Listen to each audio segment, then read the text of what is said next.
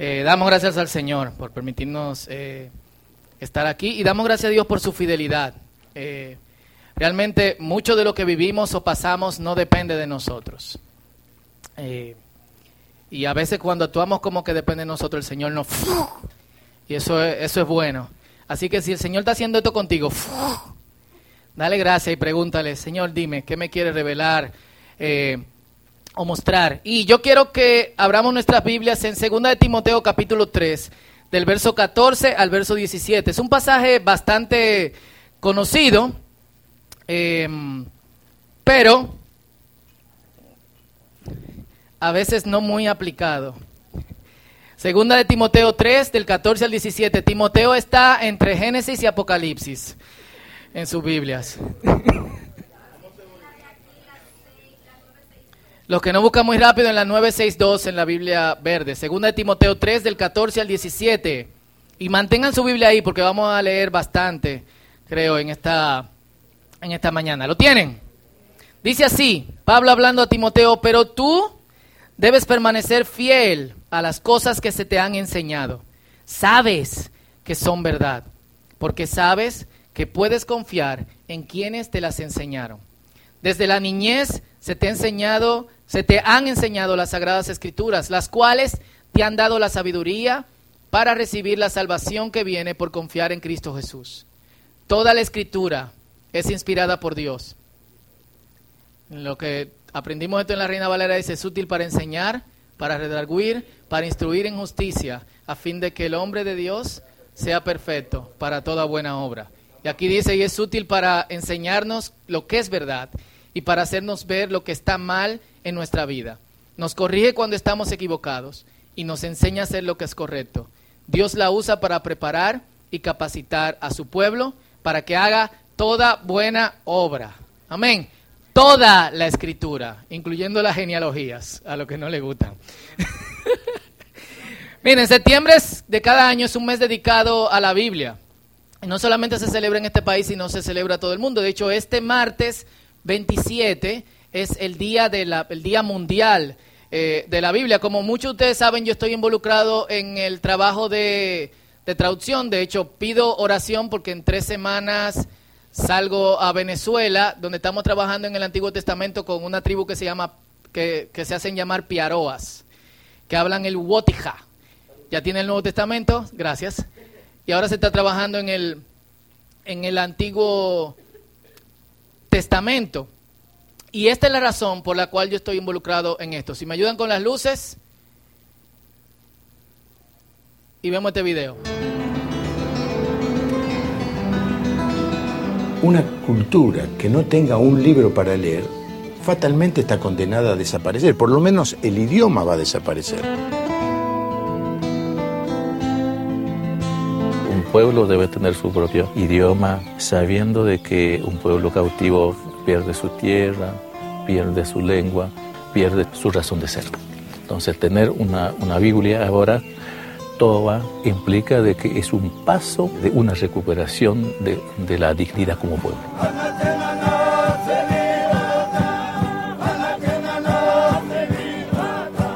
La culminación de una traducción y poder tener las Biblias ahora en la mano y distribuirlas en las comunidades representa uno de los actos más emocionantes que uno puede presenciar.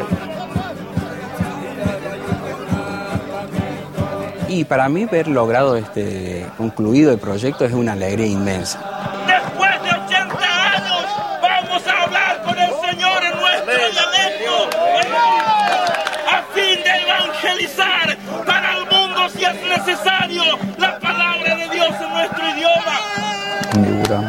となっているなんとかにしら saya yatin nak nak ini saya yatin saya nak lah karakter yang malat yembe di utara kan aktif jadi unam sokot tiap uti isira yot nina mai karakter.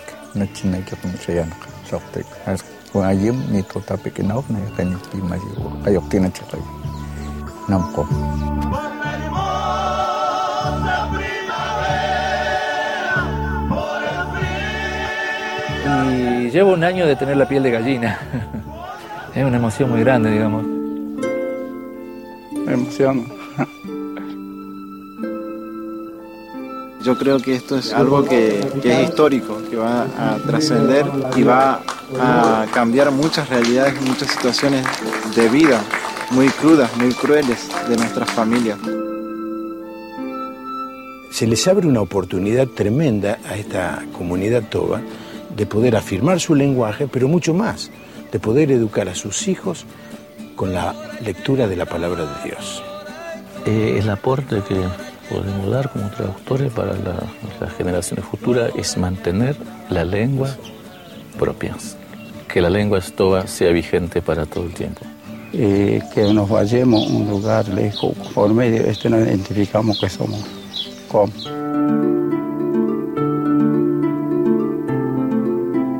Nanyal kita, kakulay vita sun ak, dal enar so pentecoste, nachi inawak nam. Yamakten so Jesus. Akan imer era. Nachi hayem sel aso kalota si awapi, mariota nachi ka alwapi, yatak tayota da logoyak, katakyota nawal aktaka.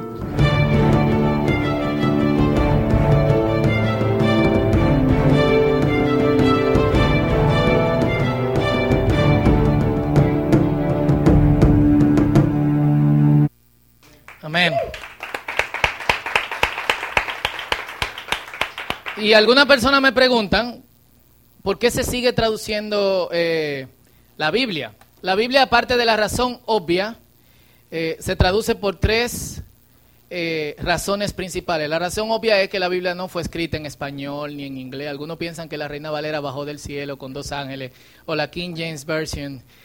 También Benjamín está en un colegio cristiano rajatabla y le pusieron para la parte de Biblia, entren con su agenda y con su Biblia, entre paréntesis King James Version. Yo, ok.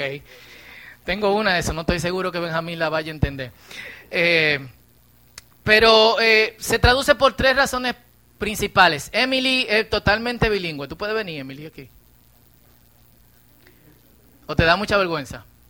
Ok, come. Un, un aplauso a eh, Emily. A los que son de Nueva York se dicen Dominican York, no sé cómo le dicen a los dominicanos de, eh, de Boston. Y yo le voy a pedir a Emily que lea un pasaje en inglés, es Mateo 6, 9 al 13.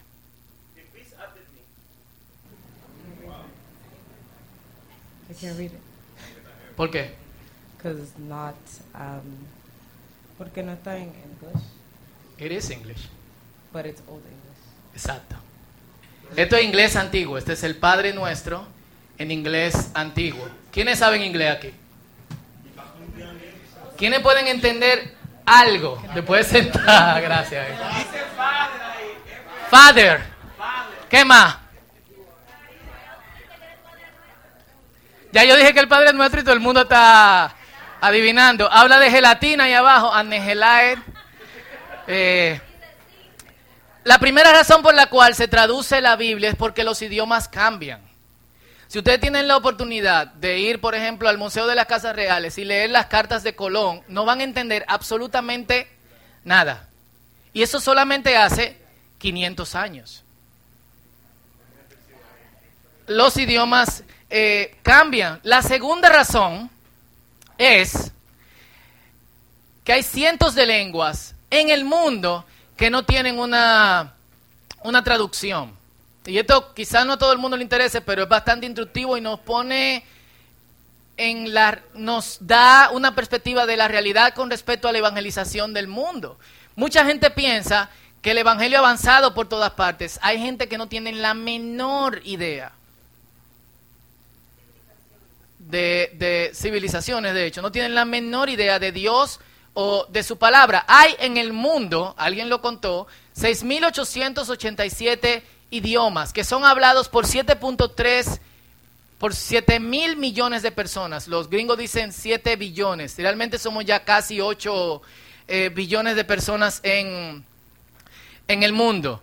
De esos, 5 mil millones tienen Biblia, 658 millones tienen solamente el Nuevo Testamento, personas, y 281 millones tienen porciones de las escrituras. Pero todavía hay 497 millones de personas a las que no le ha llegado la palabra de Dios en su idioma. Y hablando de idiomas, hay eh, de los casi 7.000 idiomas en el mundo, 563 idiomas que tienen Biblia, 1.334 que tienen Nuevo Testamento, hay 1.038 que tienen porciones. Porciones es desde Juan capítulo 1 hasta el Evangelio de Juan, hasta solamente los cuatro evangelios o el libro de Salmos, que es muy difícil que sea así porque generalmente se empieza por el Nuevo Testamento, o Proverbios. Encima de eso, hay 70 millones de personas en el mundo que hablan lenguaje de señas. Y no sé si usted lo sabe, yo no lo sabía hasta hace dos años, el lenguaje de señas no está unificado. Cada país tiene un lenguaje de señas. O sea, aquí hay lenguaje de señas en español dominicano. Cuando van a Nicaragua, los nicaragüenses que hablan lenguaje de señas te pueden entender después de tres o cuatro meses, porque ellos hablan lenguaje de señas en nicaragüense y en argentino y etcétera. ¿Tú quieres decir algo?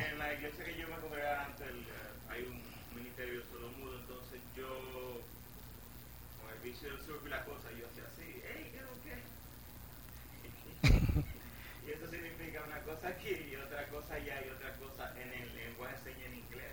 Entonces yo me pasé medio culto mentándole a la madre. la Edra hacía con su, su lenguaje de señas surfer. Eh, y le estaba mentando la madre a los a lo de lengua de señas en, en inglés. Hay 400 lenguas de señas diferentes en todo el mundo. Eso quiere decir que hay aproximadamente 6.200 lenguas en el mundo que no tienen lenguaje de señas, a pesar de que tienen gente eh, muda. Y solamente hay eh, la traducción de la Biblia completa en lenguaje de señas. Si ustedes se preguntan cómo es esto, en un DVD que tiene cada uno de los libros de la Biblia narrado por una persona que habla lenguaje eh, de señas en muchas ocasiones actuado. Solamente en Estados Unidos de América y en Inglaterra tienen la Biblia en lenguaje de señas. El resto del mundo tiene porciones, por ejemplo, yo sé que en Colombia se tradujo eh, Lucas y se está trabajando en el libro de, eh, de Jonás. Sé que en Costa Rica, Nicaragua hay algo similar, tienen algunos de los evangelios. Y no solamente eso, también hay personas con discapacidades visuales. Son unas 70 millones también en el mundo, o son un poquito más, 88 creo. 40 millones de esas personas con discapacidades eh, visuales son ciegos. Y solo 44 lenguas han recibido una Biblia o porción en braille o en braille. Eh, nosotros, gracias a Dios, tenemos la Biblia en español en braille. Son 44 tomos. Una vez nosotros trabajábamos en la cárcel con prisioneros, con prisioneras que hablaban eh, inglés y me tocó ir a, a Sociedad Bíblica a buscar 44, o sea, la Biblia para una de las señoras que se había quedado eh, ciega y eran varias cajas. Tome su Biblia. Eh, ahí, o sea, como ustedes ven, todavía el trabajo de la traducción bíblica se queda corto. Y lo peor de todo es que no hay suficientes traductores en el mundo. No hay traductores ni de braille, no hay traductores ni no suficientes traductores de, para lenguaje de, eh, de señas y tampoco hay suficientes traductores para las diferentes lenguas. Nosotros que pensamos que el trabajo está hecho, todavía falta mucho. Estamos hablando, a pesar de que la- las dos o tres lenguas principales abarcan millones de personas en, eh, en el mundo, estamos hablando de 500 millones de personas que no tienen acceso a la palabra de Dios. Y eso debería dejarnos pensando. Yo no sé ustedes, pero a mí sí me deja pensando. ¿Qué yo puedo hacer? ¿Cómo yo puedo eh, colaborar? Y la tercera razón importante, los idiomas cambian, ciertos de lengua no tienen una traducción. Para que Cristo venga, y a algunos no les gusta mencionar esto, la palabra debe llegar a todo el mundo. Mateo capítulo 24, 14 dice, y será predicado este evangelio del reino en todo el mundo, para testimonio de todas las naciones. La palabra nación es etnia, no necesariamente tiene que ser una, una nación formada, sino político socialmente, sino que tiene que ser un pueblo.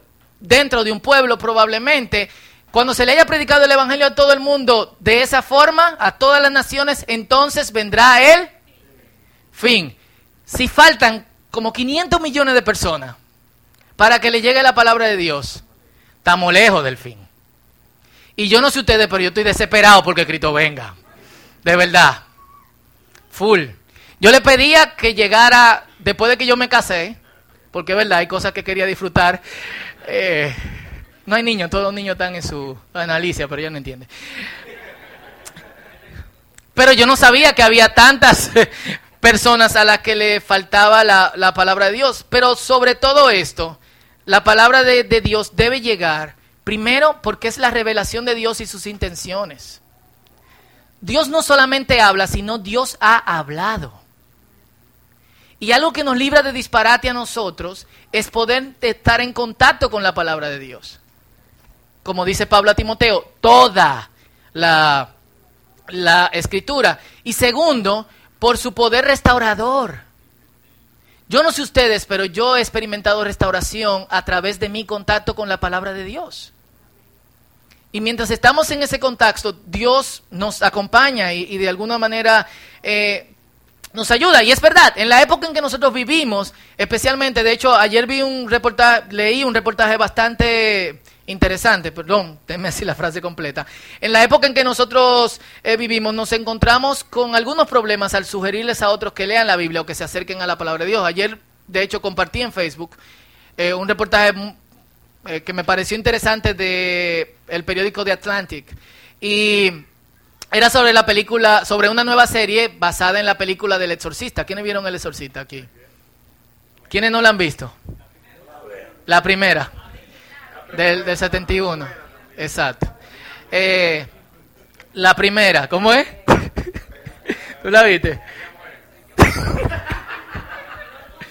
eh, y el tipo, eh, y es basado en una historia real. De hecho, el escritor de esta novela, que fue luego llevado al cine, contactó al sacerdote que había hecho este eh, exorcismo cerca de su universidad. Y el artículo hablaba sobre el impacto que iba a tener una serie basada en la, el contacto con el mundo espiritual desde la perspectiva cristiano-católica. Que en, en los años 70 tenía sentido porque la mayoría de norteamericanos, por lo menos de ese la, del, lado, del lado oeste, tenían raíces eh, católicas. Hoy en día ellos dicen, no sabemos cuál va a ser el futuro de la serie, por lo menos si tiene raíces eh, de, desde la Biblia, eh, basados en la tradición cristiano-católica, porque ya la gente ni conoce la Biblia, ni cree que hay un mundo espiritual. Muchos de los norteamericanos entrevistados sobre el asunto creen que posesiones de demonios tienen que ver con desbalances químicos en el individuo. Entonces, vivimos en un mundo que en poco tiempo, estamos hablando de que un salto que no se hizo ni en 100, ni en 200, ni en 300, ni 400, ni 500 años, nunca había habido en la historia de la humanidad tantos ateos o autollamados ateos como ahora. Y nos enfrentamos de alguna otra forma a eso. Y tenemos algunos problemas que tenemos que, que de alguna otra forma enfrentar como creyentes. La Biblia es un libro antiguo. Fue escrita en un periodo aproximado de 1600 años. Si creemos que Moisés escribió los primeros cinco libros de la Biblia, Moisés lo escribió alrededor del año entre el año 1300 y el año 1500 antes de Cristo. Pero más que eso, creemos que el libro de Job se escribió mucho antes que, que el Pentateuco. Entonces estamos hablando de 1600 años en tres lenguas, hebreo, arameo y griego. Por 36 o 40 hombres que fueron inspirados por Dios. Y el último libro fue escrito hace 1925 años, que fue Apocalipsis. Entonces nos enfrentamos al hecho de que, sí, la Biblia es de hecho un libro eh, antiguo. Tiene una ventaja sobre libros antiguos. En crítica textual, atiéndanme, que esto es importante por el mundo en que nosotros estamos viviendo, un libro antiguo es más auténtico si es más cercano a su, a su escritura, al autógrafo, al libro que escribió el mismo autor. Los manuscritos más antiguos que nosotros tenemos de la palabra de Dios, de hecho el manuscrito más antiguo se acaba de, de, de descubrir y de comprobar su antigüedad, tiene más de dos mil años. Ningún otro libro antiguo tiene más de dos mil años. Por lo menos no religioso. Y tiene que ver con el cuidado de los escritores y también de los escribas que transmitían esto de generación en generación con sumo respeto y eh, reverencia. Aparte de la antigüedad, ¿están conmigo aquí? Perfecto. Aparte de la antigüedad, el ser humano actual encuentra dificultades para comprenderla. Culturalmente hay un rechazo a las narrativas de la creación y de la sostenibilidad de esta por parte de un ser supremo que está fuera de ella. ¿Me entendieron?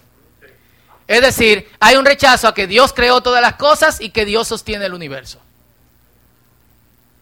Mucha gente vive en, dualidad. Le ora a Dios, pero cree que Dios no pudo haber creado eh, todo. O te dice, mira, manito, ora por mí que estoy pasando por un momento difícil, pero cree que Dios no actúa dentro de las cosas eh, humanas. Es bastante, eh, es bastante interesante el asunto, pero también es bastante conveniente. Si Dios no nos creó y si Dios no nos sostiene, yo no tengo ninguna responsabilidad de tener una conexión con Dios. Lo segundo, y debo pasar rápido por esto, después podemos eh, hablarlo o pueden visitar eh, Alfa o pueden inscribirse en el Instituto Bíblico. Hay sospecha de la verdad y de las múltiples verdades. ¿A qué me refiero con múltiples verdades? No es lo mismo yo preguntarte, Jesús resucitó. ¿Es verdad que Jesús resucitó?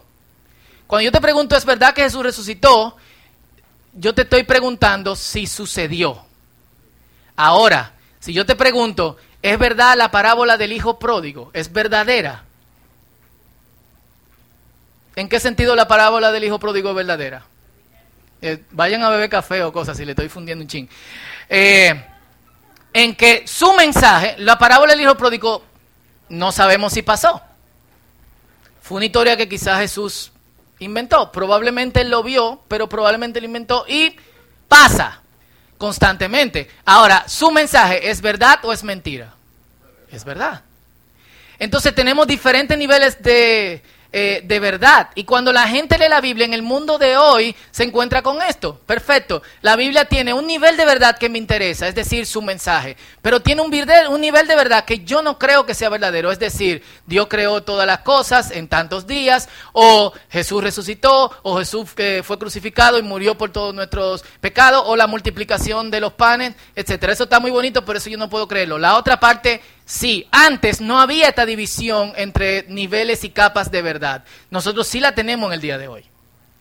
Y como creyentes, nuestra responsabilidad es explorar esos niveles de verdad.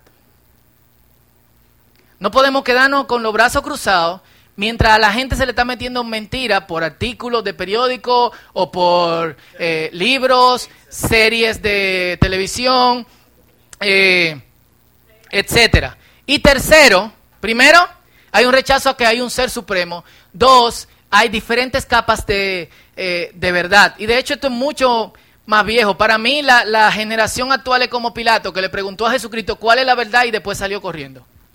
Pilato no le escuchó. ¿Y qué es la verdad? Ah, bueno, y se fue. Tercero, enfrentamos el problema de la identidad personal. Hoy en día, la gente cree que puede construir su identidad y puede ser quien quiera. Y obviamente eso viene por eh, cómo se han ido desconstruyendo las cosas. Primero, no hay un ser supremo. Entonces, mi identidad no está dictada por lo que ese supremo pueda decir o pueda eh, hablar, porque no existe. Entonces, hay diferentes capas de verdad. Lo que pueda decir que supuestamente dijo un ser supremo puede ser útil, pero hay cosas que no me cuadran, así que yo rechazo totalmente el libro. Y tercero, como hay un rechazo al ser supremo y como hay un rechazo a las verdades que ese ser supremo ha dicho, yo hago lo que, da, lo que me da mi gana con mi vida. Y ese es el ser humano actual, ¿o no? Todo el asunto con... Eh, eh, cuestiones eh, de construcción sexual o cuestiones de construcción social o cuestiones de construcción de pensamiento tienen que ver con esto. Obviamente la gente no se siente y dice, no hay un ser supremo, hay diferentes capas de verdad, puedo construir mi identidad. No, ya la gente está naciendo en una época donde está infectado con eso. Y tus hijos y ustedes mismos se van a ver enfrentados con esto. Pero eso significa con más fuerza que nosotros los creyentes tenemos que sumergirnos en la palabra de Dios, porque la palabra de Dios tiene algo que decir sobre cada una de esas cosas. Pero hay un problema mucho más grande que esos tres problemas. Y ese problema es que los cristianos no leen o leen poco sus Biblias. Es el problema más grande. Hablemos del caso de un país como República Dominicana. Mientras hay 467 millones de personas que no tienen Biblia, ¿sabe cuántas versiones hay solamente en español de la Biblia completa? Más de 27 versiones de la Biblia, diferentes. Señores, aquí le regalamos Biblia. Encima de eso, usted tiene en su celular una aplicación donde tú tienes todas las versiones de la Biblia incluyendo la versión de la tribu que, presentamos aquí. Esa versión está ahí, en Toba. La pueden buscar. Es el Toba.com, porque hay, hay, cinco tipos de, de, de Toba. Y digamos que tú te sientes aragán y que tú no quieres leer la Biblia.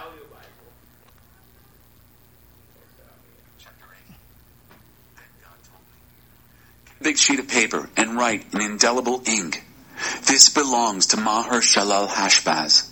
Spoil, speeds, plunder, hurries. Es verdad que el lector está como eh, medio problemático, pero si tú no la quieres leer, te la pueden leer. Gratis. ¿Entiendes? La primera vez que yo tuve una Biblia eh, en audio, yo la tuve que comprar. Y eran varios CDs. Pero varios CDs. Full. Que para yo encontrar un capítulo era como que, wow, ¿dónde está el CD de Genesis? Ah, son tres CD. Ahora usted tiene todo eso en su celular. ¿Tú querías decir algo?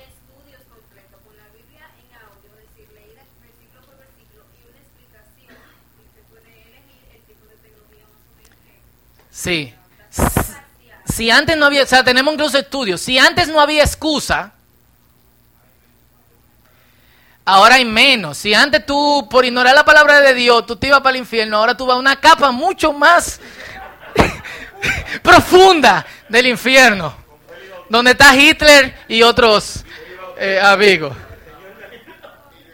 Entonces, yo no quiero que nos enfoquemos en las razones por las que los cristianos no leen su Biblia. Yo lo único que le voy a decir es que ustedes tienen que leer su Biblia, señores. Y es una cuestión... Eh, diaria. Sí voy a plantear el por qué sí nosotros deberíamos de leer la, eh, la Biblia y luego quiero dar algunos consejos eh, que lamentablemente no deberían de darse, de verdad, lamentablemente no deberían de darse en una congregación a este nivel. Pero es triste que en el mundo, si hablamos de Biblia o si hablamos de oración, son las dos cosas más rezagadas en la vida de un creyente. Y hay otras cosas ocupando el lugar y son cosas que tienen límites temporales, están limitadas temporalmente a esta tierra. Primero, la palabra de Dios sigue siendo efectiva hoy. Tú tienes versículos como estos, cuando hay corrupción moral en una nación, su gobierno se desmorona fácilmente, en cambio, con líderes sabios y entendidos, viene la estabilidad. ¿Esto es verdad o es mentira? Lo estamos experimentando, full. ¿Hace cuánto se escribió esto? Como 2500 años. Sigue siendo eh, verdad. Si tu jefe se, se enoja contigo, no renuncies a tu puesto. Un espíritu sereno puede superar grandes errores. Y esto, hay otro que dice, la palabra blanda aplaca la ira. Y yo he experimentado eso de diferentes eh, formas. Esto también fue escrito hace 2500 eh, años. Eclesiastés 5.3 dice, si te preocupas mucho, tienes pesadilla. ¿Es verdad o es mentira? Y si habla mucho, dice tontería. ¿Es verdad o es mentira? Tienen una foto y publiquenla en Facebook ahora mismo.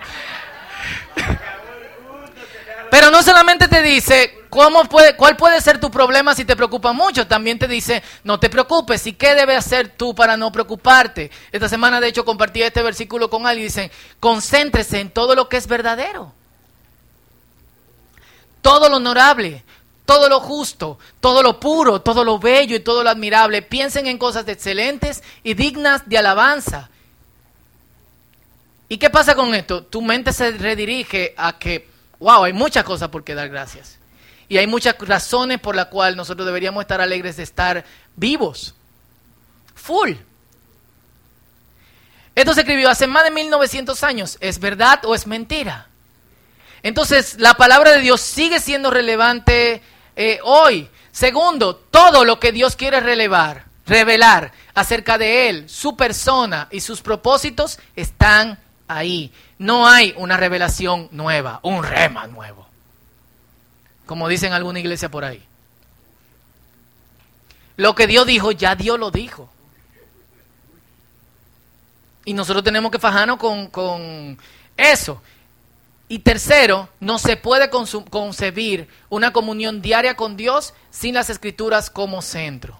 Si tú no tienes la escritura como centro en tu práctica de creyente a diario, no, no hay una relación con Dios. Entonces, se me está acabando el tiempo, ¿qué consejos yo les doy? Y qué mal que hay mucha gente en, en, la playa, pero se lo mandamos ahora por internet. Fájate con el Salmo 119. Eh, ¿Por qué yo no te digo empieza con Génesis o empieza con el libro de Juan? Porque nosotros, de alguna otra forma, primero necesitamos llenarnos la cabeza y todo nuestro ser con la idea de que la palabra de Dios es importante para nuestras vidas y para cada parte de nuestras vidas. El Salmo 119 es el capítulo más largo de la Biblia, tiene 176 versículos. Cada versículo eh, está dividido en 22 secciones de acuerdo al alfabeto eh, hebreo. Se dice 22 veces el nombre de, de Dios y en cada sección se repiten las, los diferentes nombres que tiene la palabra, la palabra, las escrituras, tus enseñanzas, tu ley, tus mandatos, eh, etcétera. Y nos pone en perspectiva de la importancia de la palabra de Dios para cada área de la vida. Entonces, ¿qué yo te sugiero? No empiece por el libro de Juan, no empiece por Génesis todavía. Agarra el Salmo 100, 119 y fájate con, ese Salmo. Lo segundo que yo te sugiero es que ores con el Salmo. ¿A qué yo me refiero con orar con, con el Salmo? Abre tu Biblia, empieza a leer el Salmo y si hay partes del Salmo que te tocan a ti, entonces di, Señor, Óralo de, de, de, esa forma. De hecho, algunos ejemplos. El versículo 19 del Salmo dice, eh, para mí estas cosas son extrañas. ¿Qué cosas son extrañas? La palabra de, del Señor. Dame dirección clara. Muchos de los de, de, del impedimento que, que la gente tiene de conectarse con la palabra de Dios es no la entiendo. ¿Y qué es lo primero que hace el salmista? Dice, soy un extraño en esta ciudad. Dame la dirección. Dime cómo yo llego hasta ahí. Eh, segundo, él pide también ayuda, verso 27, ayúdame a entender estas cosas por dentro, por fuera, por arriba, por abajo, para que yo pueda maravillarme de tus eh, milagros. No solamente eso, el verso 46 al 48 dice, a través de tu palabra, yo camino por espacios eh, amplios, busco por tu verdad y tu sabiduría. Y entonces yo puedo decirle al mundo dónde encontrar. ¿Encontrar qué? La verdad y la sabiduría. El salmista te está diciendo, hey, no está orando, pero al mismo tiempo nos está diciendo a nosotros, primero busca la verdad y la sabiduría, entonces habla con el mundo de verdad y de, eh, y de sabiduría. Esta es una oración que nosotros deberíamos de hacer eh, a diario. Y siguen, el verso 54 al 55 es bastante interesante. Dice, le puse música a tu palabra para cantarla mientras camino. O sea, el salmista está siendo creativo. ¿Qué tú tienes que hacer para poder memorizar eh, la palabra? Medito en tu nombre toda la noche, atesoro tu revelación. El resultado, verso 62 dice, me levanto en el medio de la noche y te agradezco, tus decisiones son tan correctas, tan verdaderas, no puedo esperar a levantarme en la mañana. Entonces, el salmista no solamente nos da cómo eh, nosotros de alguna otra forma debemos de relacionarnos con la palabra de Dios, sino el resultado de tu palabra. El verso 176, como el cherry del, del helado, la cerecita dice, y si me pierdo como oveja, búscame. ¿Por qué? Si yo me he relacionado con tu palabra, yo sé, yo sé cuál es tu voz. ¿Y qué dice la palabra? Las ovejas conocen la voz del pastor. Cool. Entonces, ora con el salmo. Consigue una versión que te guste. Hay diferentes versiones. Eh, aquí yo pongo varios ejemplos y ninguna versión es mejor que la otra, cada uno elige la versión que, le parezca mejor. Arriba dice, es el mismo versículo, según Timoteo 2.3, dice, sufre penalidades como buen soldado de Jesucristo en la Reina Valera. En la nueva traducción viviente, soporta el sufrimiento junto conmigo como un buen soldado de Cristo Jesús. En la TLA dice, tú, como buen soldado de Jesucristo, debes estar dispuesto a sufrir por él. Y en la nueva versión tropical dice, guaya la yuca como lo haría un buen siervo de Cristo. Esa no existe todavía, pero la vamos a escribir. Pero, ¿qué tú le dirías a alguien? Oye, lo que Pablo está diciendo a Timoteo es guaya la yuca, hermano. Eso es lo que hay. Mete mano y saca pie de la tentación. Entonces, una vez tú te has fajado con el Salmo 119, dos, has orado con el Salmo y has pedido compañía de Dios por su espíritu y consigues una versión que te guste, entonces arranca desde Génesis. No arranques desde otra parte y explora la vida de los personajes bíblicos viendo cómo se aplica a mí en el día de hoy. Cómo se aplica la, prueba que pasó José y luego cómo Dios utilizó eso para bendecir a otras personas a mi vida. ¿Me ha pasado? ¿Me puede pasar? ¿Hay esperanza dentro de la situación que, eh, que yo tengo? Eh, ¿Cómo se aplica la lucha de Jacob con el ángel durante toda la noche? ¿En qué sentido yo estoy luchando con Dios constantemente? Etcétera, etcétera, etcétera. Ora. Séptimo, algo que la Biblia dice es, hermanos, y esto es una paráfrasis mía, le dice Pablo a los, a los colosenses y a los filipenses, y creo que también a los efesios, dejen de hablar disparate más bien, háblense a unos a los otros con las escrituras y con cantos espirituales. Entonces, ¿cuántas veces nos sentamos a hablar de lo que sea? Y a que otra gente nos explique cosas de lo que sea, pero tenemos un tranque con la palabra de Dios. Conversa con otros creyentes, pregunta y último, pero todo esto se hace como al mismo tiempo, vívela. Necesitamos gente que viva la palabra de Dios. Necesitamos gente que crea que la palabra de Dios es verdad. Eso tú no, ese sentido tú no lo vas a ganar leyendo un libro de un autor que sabe mucho sobre la Biblia. Porque esa persona ha tenido su experiencia personal con la palabra de Dios. Eso tú lo vas a ganar con tu contacto personal. ¿Estamos aquí? Eso tú lo vas a ganar con tu contacto personal con la Biblia como su palabra.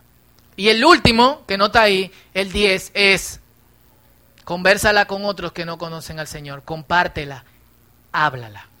Algo que, que hacemos eh, poco. Eh, algo que dice importante en Romanos capítulo 1, y con esto termino, es que lo que de Dios hay, Él ya lo ha revelado. Y Pablo le agrega esto, de manera que no hay excusa. Lo repito, Romanos capítulo 1, verso 18. Lo que Dios hay, Él lo ha revelado, de manera que no hay excusa. Entonces yo creo que una buena oración para empezar en el día de hoy es, Señor, hazme amar, entender y profundizar en tu palabra. qué no inclinamos nuestros rostros? Cerramos nuestros ojos y oramos al Señor.